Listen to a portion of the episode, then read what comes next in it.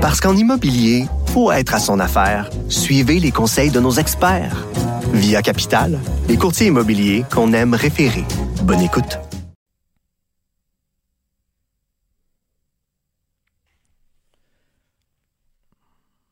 En fait, t'enregistres. Moi, je fais, je fais juste ma présentation. OK. C'est vendredi et on finit la semaine avec mon millénial préféré, le chroniqueur Thomas Leblanc. Bonjour Thomas. Salut Sophie. Écoute, euh, parfois, il y a des idées euh, qui circulent et que ça vaut la peine de, de discuter. Il y a quelqu'un en Angleterre qui propose qu'on crée un musée. Ben, tu sais, il y a des musées sur toutes sortes de, de, de sujets. Mais là, il y a quelqu'un en Angleterre qui propose un musée du colonialisme. Alors, c'est évidemment intéressant que ça vienne de l'Angleterre parce que l'Angleterre, évidemment, a un passé de colonisateur assez important. On en sait quelque chose au Canada. Toi, tu trouves que c'est une bonne idée, ça? Ben en fait, c'est un c'est un historien qui s'appelle euh, William Darlimpole. Il a fait cette affirmation-là dans le en marge d'un festival littéraire euh, en Inde. En fait, le festival est en Inde. C'est pas trop clair dans quel où est-ce qu'il a fait la, la, déclaration dans, dans l'article que j'ai lu. Euh, mais il raconte que pour lui, les Britanniques ne sont pas assez au courant de leur propre histoire coloniale. C'est hmm. intéressant parce qu'il y a comme des arguments un peu, je dirais, de gauche et de droite dans ce qu'il dit. Il dit que les, les Britanniques sont pas assez au courant. Il dit qu'il il, reconnaît qu'il y aurait des, des personnes qui auraient peut-être commis des crimes de guerre qui ont des, des statues érigées en leur honneur. Euh, il donne des exemples, par exemple, euh, en Irlande du Nord. Il parle de cette statue. Tu te souviens des images de la statue à Bristol qui est tombée en juin du, du propriétaire d'esclaves Edward Colston? Donc, il y a un mouvement présentement en Angleterre pour ben, comme, comme en Amérique du Nord au niveau des statuts, mais au-delà de ça, au, niveau des institutions, pour voir est-ce que les institutions ont bénéficié de la traite des esclaves. Donc, différentes universités se questionnent est-ce qu'ils ont, est-ce est-ce que les, les, dotations qui ont, qui ont financé l'ouverture de ces universités-là viendraient de la traite des esclaves. Euh, mais ce qu'il dit, au, le fond de son argument, c'est que les jeunes Britanniques et les Britanniques en général ignorent le côté sombre de leur histoire. Euh, que ce soit en Inde, que ce soit en Australie, que ce soit en Amérique du Nord. Et lui dit que ce musée-là, un musée sur le colonialisme, pourrait servir autant la gauche que la droite à connaître cette histoire-là et à ne pas la répéter. Ben euh, voilà, c'est que c'est la fameuse phrase Thomas euh, quiconque ne connaît pas son son histoire ou son passé est condamné à le répéter. Donc c'est sûr que si tu ne sais pas ce que tes ancêtres ont fait, tu tu il y a possibilité que tu retombes dans les mêmes écueils. Par contre, moi quand euh, de ces temps-ci, quand on veut euh, se pencher sur l'histoire, très souvent, euh, la tendance lourde, c'est de réinterpréter ou de regarder le passé avec des yeux d'aujourd'hui. Et c'est ça qui m'inquiète. Moi, à la base, l'idée, en effet, d'un musée où euh, on enseignerait des grands pans de, de l'histoire britannique, parce qu'écoute, faut le rappeler quand même, l'empire colonial britannique, le, le, soleil ne se couchait jamais sur l'empire britannique, hein, parce que t'avais, ça allait de, de l'Inde, l'Australie, euh, etc. Tu sais, c'est vraiment, ça couvrait un énorme territoire. Oui, oui, ben non, bien sûr. Donc c'était vraiment, euh, euh, ben c'est pas compliqué. Pour la raison pour laquelle on disait que le soleil se couchait jamais, c'est que le soleil se couchait jamais sur l'empire. Mais je, je trouve que on, on a tendance ces jours-ci à réinterpréter avec nos yeux d'aujourd'hui, donc des comportements qui, en 1830 ou en 1759, euh, euh, euh, paraissaient tout à fait normales. Si tu le regardes avec des yeux d'aujourd'hui, c'est sûr, tu vas dire, mon Dieu, c'est terrible. Alors, si c'est un musée qui juge avec les yeux d'aujourd'hui, je pense qu'il peut y avoir un problème. Euh, oui, effectivement. Lui, ce qu'il dit, c'est qu'il veut rester à l'extérieur de ce débat-là. Il veut pas que ce soit une, un, nécessairement. Il dit que c'est pas une idée qui est nécessairement woke, le, fameux, le fameux terme de gauche. Euh, mais moi, en lisant ça, c'est sûr que comme Québécois, je me suis dit, nous, c'est, on a une perspective tellement intéressante parce qu'on a été, moi, comme francophone, on a été des colonisateurs, puis on a été décolonisés. Puis je trouve que dans tout ce débat-là, c'est souvent, on, c'est comme si on avait un peu de la misère à, à, à, porter ces deux chapeaux-là. Et c'est pour ça que je me disais, ben, ça serait le fun, ce genre d'expérience-là au Québec, pas dans une pas dans une dynamique de on renie le passé, on le réécrit, on le réévalue uniquement. Je pense, je pense qu'il y a moyen et euh, c'est pertinent de revoir, euh, de comprendre que le passé est souvent écrit par les gagnants. Il y a souvent une, mythologie qui est construite. Euh, notre compréhension, par exemple, de la conquête, est-ce que c'est la vraie compréhension de la conquête ou c'est la compréhension qu'on en a eu plus tard, qu'on a eu au 20e siècle, par exemple? Fait pour moi, c'est ça qui est intéressant. je pense que l'histoire, ça, ça, doit rester actuel. Il faut continuer d'en parler. Moi, c'est quelque chose qui me passionne. Euh, mais j'aime l'idée que ce soit pas juste un projet de gauche ou un projet euh, patriotique ou nationaliste plus à droite. L'idée de se dire, ben, nous, on, a des qualités puis on a des défauts, puis peut-être qu'un projet comme ça nous permettrait de les comprendre. Oui, moi je vois un problème fondamental avec euh, ta suggestion, Thomas, c'est que les, les jeunes d'aujourd'hui, vous les jeunes, toi le jeune, est-ce que c'est, est-ce que euh, sincèrement, est-ce que cette génération-là fréquente les musées, va peut-être fréquenter des musées d'art, va aller au musée d'art contemporain, va aller voir, euh, mettons l'exposition euh, Frida Kahlo, absolument extraordinaire qui est à Québec en ce moment, mais un musée consacré à l'histoire, je suis pas sûre que ça va pogner auprès des jeunes. Ben, c'est intéressant. Il y en a, tu, te souviens qu'à Gatineau, l'ancien musée des civilisations a été comme complètement euh, réorganisé pour en faire un musée, euh, un musée d'histoire canadienne. C'était une décision du gouvernement Harper qui a coïncidé avec le 150e de, la Confédération.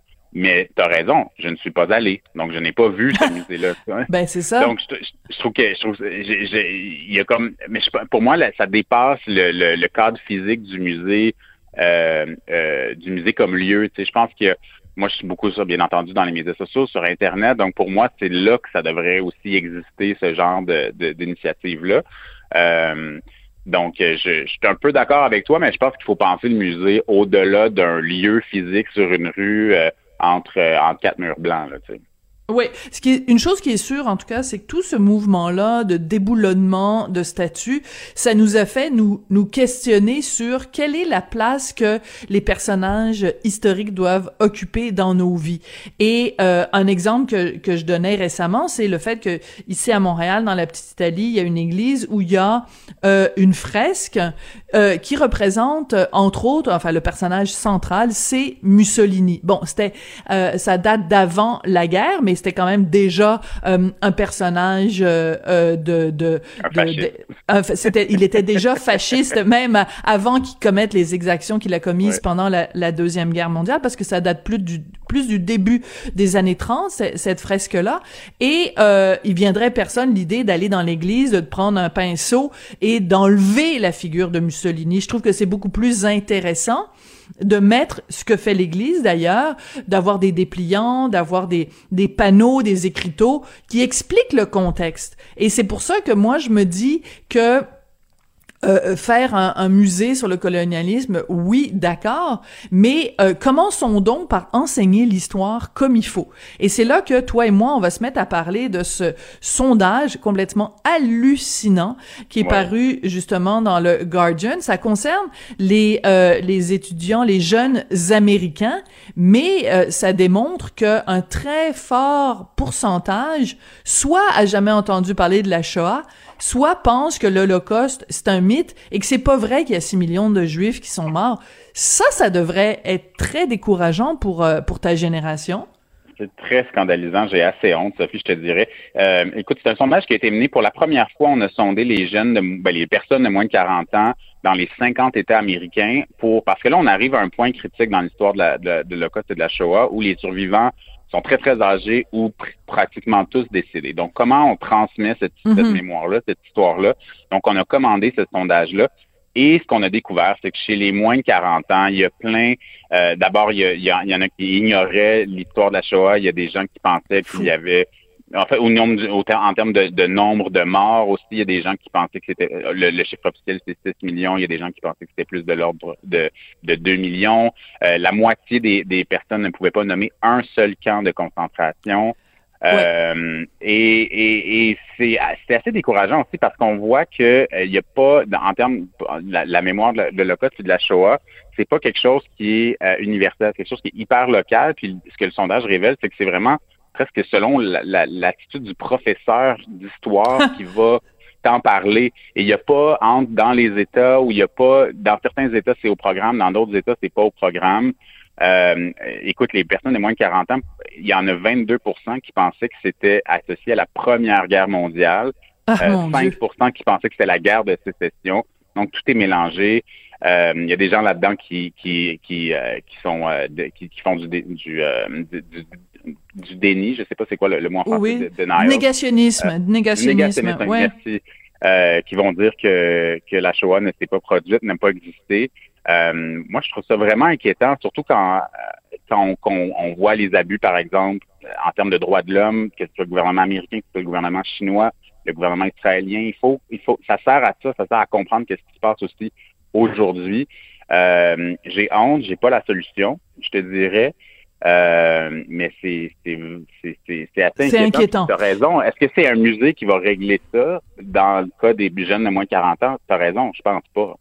Mais tu vois, c'est intéressant parce que là, c'est un cas où je te dirais que oui, le musée peut être important. Je m'explique. Il existe à Montréal et c'est d'ailleurs le seul musée au Canada. Euh, il existe à Montréal un musée de l'Holocauste.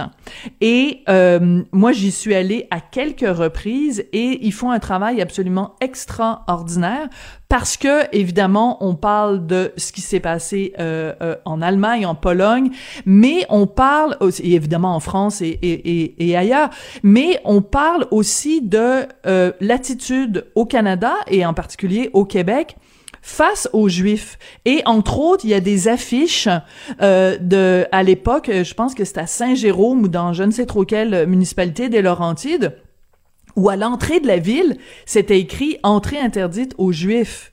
Et quand tu arrives dans le musée et que tu vois ça et que l'affiche elle est là, c'est là que tu te dis bon ben c'était pas juste quelque chose qui s'est passé à l'étranger, loin il y a longtemps, c'était ici chez nous où il y avait énormément d'antisémitisme et dans ce musée-là, régulièrement, ils font des visites d'école. Alors évidemment, c'est pas tu prends pas un enfant de 5 ans pour l'envoyer visiter le musée de l'Holocauste, mais je pense que ça commence euh, première année du secondaire. Faudrait que je vérifie peut-être que je me trompe, mais moi je trouve essentiel euh, que justement la jeune génération aille dans ce musée-là.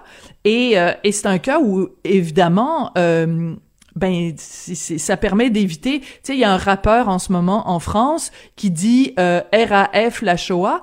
RAF dans le langage des jeunes en France, ça veut dire rien à foutre. Ouais. ça fait peur, là. C'est très troublant, puis c'est puis, pour les gens qui disent oui, mais moi ça me touche pas, c'est pas, c'est pas, j'ai pas de lien nécessairement avec la communauté juive ou, mais c'est, tous les tous les tous les phénomènes de génocide en général, c'est, extrêmement important de, de, reconduire cette histoire-là, de la raconter, soit le génocide, le génocide autochtone au Canada, le génocide arménien. Euh, puis j'ai peur que ce concept, que ce soit mal compris que ce soit, puis c'est dans ces cas-là que l'histoire peut, peut se répéter. Euh, puis on voit le mouvement d'antisémitisme dans les dernières années. Il y a eu ah oui. à, la synagogue à Pittsburgh. Euh, ben, le, ici, il y a un hyper cachère. aussi. Je pense, oui, oui. je pense aussi qu'il y a, l'antisémitisme, mais toutes les toute forme de violence extrême contre une minorité, il faut la, faut la dénoncer. Donc pour moi, c'est ça que ce sondage-là révèle, qui est très inquiétant. Euh, et écoute, moi j'aimerais beaucoup, j'aimerais beaucoup qu'on fasse un sondage semblable ici au Québec pour savoir euh, la, jeune génération. Écoute, c'est une anecdote que j'adore raconter. Tu sais, la jeune comédienne Sophie Nélis, elle a joué dans un dans un film dont évidemment j'oublie euh, le titre. Le voleur de livres, c'est quoi? Le voleur de livres, oui, c'est ça. Et donc on lui demandait, bon ben tu sais, qu'est-ce que ça t'a fait de, de de de jouer dans un film qui parle justement de la Deuxième Guerre mondiale et des exactions contre les minorités, contre les Juifs. Et elle a dit, ben moi, j'ai beaucoup lu là-dessus parce que à l'école, personne m'en avait parlé. Puis là, je me disais, attends deux secondes, c'est pas la faute de Sophie Nélis, là, je la blâme pas du tout. Mais comment se fait-il que quelqu'un qui passe à travers le système d'éducation euh, québécois en a peu ou pas entendu parler? Et c'est là que je dis que... Euh, tout part des cours d'histoire, tout part de ce qui se passe dans la salle de classe, puis après t'as tout le reste de la société, évidemment les parents, comment ça se fait que les parents ont pas parlé de ça à leurs enfants, comment ça se fait que dans les médias on n'en parle pas plus que ça, mais le devoir de mémoire il commence par euh, par les cours d'histoire, puis on est quand même une province dont euh, le slogan sur nos, nos plaques d'immatriculation c'est je me souviens, ben il faut se souvenir des côtés moins reluisants aussi de notre de notre euh, euh, de notre histoire. Écoute, je veux revenir sur ce que tu disais tout à l'heure dans le sondage. Il y a des jeunes qui disent qu'ils étaient même pas capables de nommer les noms des différents camps euh, de concentration, que ce soit Auschwitz, Dachau, Birkenau.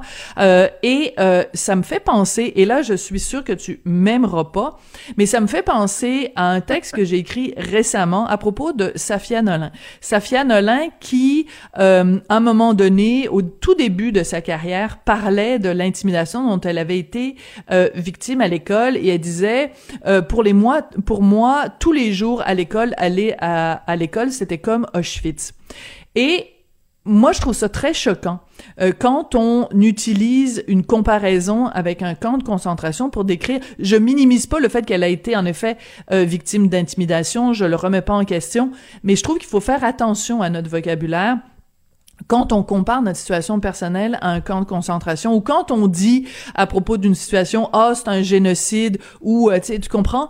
Et je pense qu'il faut mm-hmm. faire attention. Puis quand on n'a pas eu de cours d'histoire en bonne et due forme qui nous ont montré l'importance de ces de ces situations là ça donne des dérives comme ben quand j'étais petite c'était Auschwitz tous les jours oui, ben oui, là-dessus, moi, c'est pas une formule que, que j'utiliserais. Cela dit, c'est frappant, c'est éclatant. Je pense qu'elle a été victime d'intimidation. Je pense que sur le fond, le fond de ce qu'elle veut dire, c'est qu'elle a intimidé puis qu'elle a vécu l'enfer. Absolument. C'est peut-être pas le meilleur, euh, le meilleur choix de, de mots, euh, mais j'aime, mais, mais on peut être, peut-être qu'on peut espérer que quelqu'un qui n'avait pas entendu parler d'Auschwitz aurait entendu ça et se dirait qu'est-ce que c'est? Mais bon, là, je pense que je rêve en couleur. Oui, c'est ça. C'est ça. Mais tu, penses que peut-être quelqu'un est allé voir, euh, est, est allé googler Auschwitz et tout d'un coup a découvert dans le genre humain, l'horreur des. Absolument. Et écoute, euh, merci Thomas. Euh, on se reparle euh, vendredi prochain. Puis écoute, euh, on, on, va y penser. Un musée de la colonisation au Québec ou au Canada, pourquoi pas. Mais entre-temps, j'encourage vraiment tout le monde, si vous l'avez pas déjà fait, à aller rendre visite par devoir de mémoire au musée de l'Holocauste à Montréal. C'est vraiment un passage essentiel. Merci Sophie. Bye.